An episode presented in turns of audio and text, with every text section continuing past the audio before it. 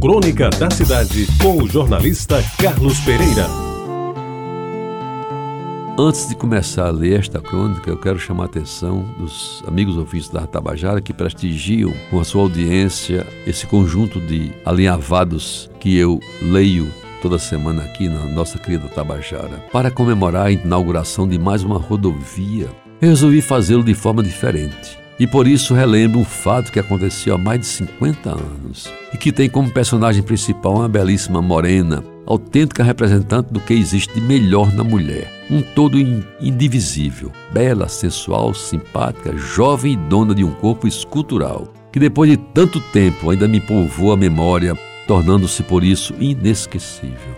Corria, me parece, o ano de 1959 e estávamos fazendo o levantamento topográfico necessário ao projeto da estrada que asfaltada ligaria a BR-230 a Juarez Távora e daí para a Lagoa Grande e a Lagoinha. Manassés Medeiros, o melhor topógrafo do DR, era por assim um engenheiro sem diploma, pois de estradas ele sabia tudo e mais alguma coisa. Dogival, o jovem Dinda, estava começando, como tantos outros carregando a mira, transportando-a para a leitura do Teodolito, exercendo o que se chamava de porta-mira. Eu, estudante do segundo ano de engenharia, funcionário do DR, assistia mais do que fazia e de vez em quando conferia as medições e as anotava na caderneta de campo. Manassés ajeitou o Teodolito, calibrou a objetiva, limpou os óculos e preparou-se para a leitura. Eis que de repente ele parou, recuou levantou a cabeça e, desviando o olhar para a direita, disse-me: Doutor Carrinho, era assim que ele me chamava.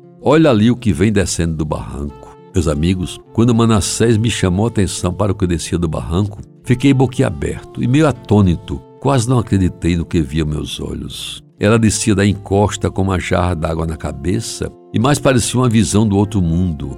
Tinha a minha altura, vestia um traje típico de moça pobre da roça, que cumpria tarefa absolutamente corriqueira: transportar água da cacimba para casa. Se muito devia ter 17 anos, mas não era uma fêmea qualquer, pois nela tudo estava em seu devido lugar. Os cabelos molhados pela água que escorria da jarra eram grandes e castanhos quase pretos, e desciam pelo pescoço torneado que ligava um rosto perfeito ao colo atraente.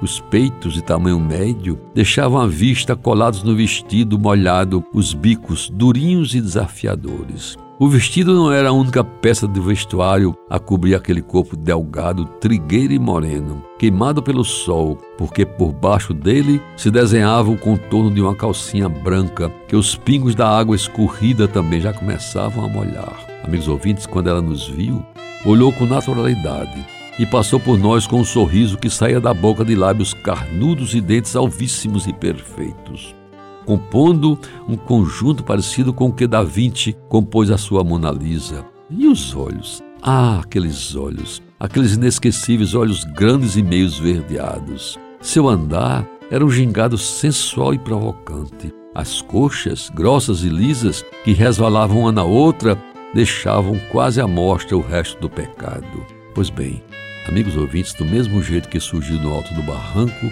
ela desapareceu na curva do caminho.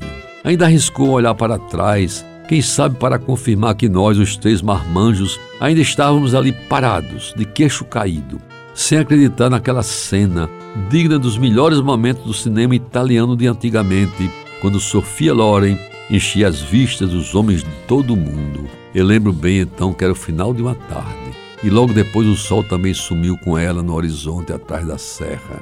Nos dias seguintes, em todas as tardinhas, ficamos a esperar que a morena voltasse, mas ela nunca mais apareceu. E assim, nesta hora, lendo esta crônica, eu presto minha homenagem à mulher paraibana, que aliás deveria ser homenageada todos os dias, porque se não fossem ela, nós, homens, jamais sequer teríamos nascido. Mas aquela foi, amigos ouvintes, sem dúvida, a morena mais bonita, mais molhada e mais enxuta que eu já vi na minha vida. Você ouviu Crônica da Cidade com o jornalista Carlos Pereira.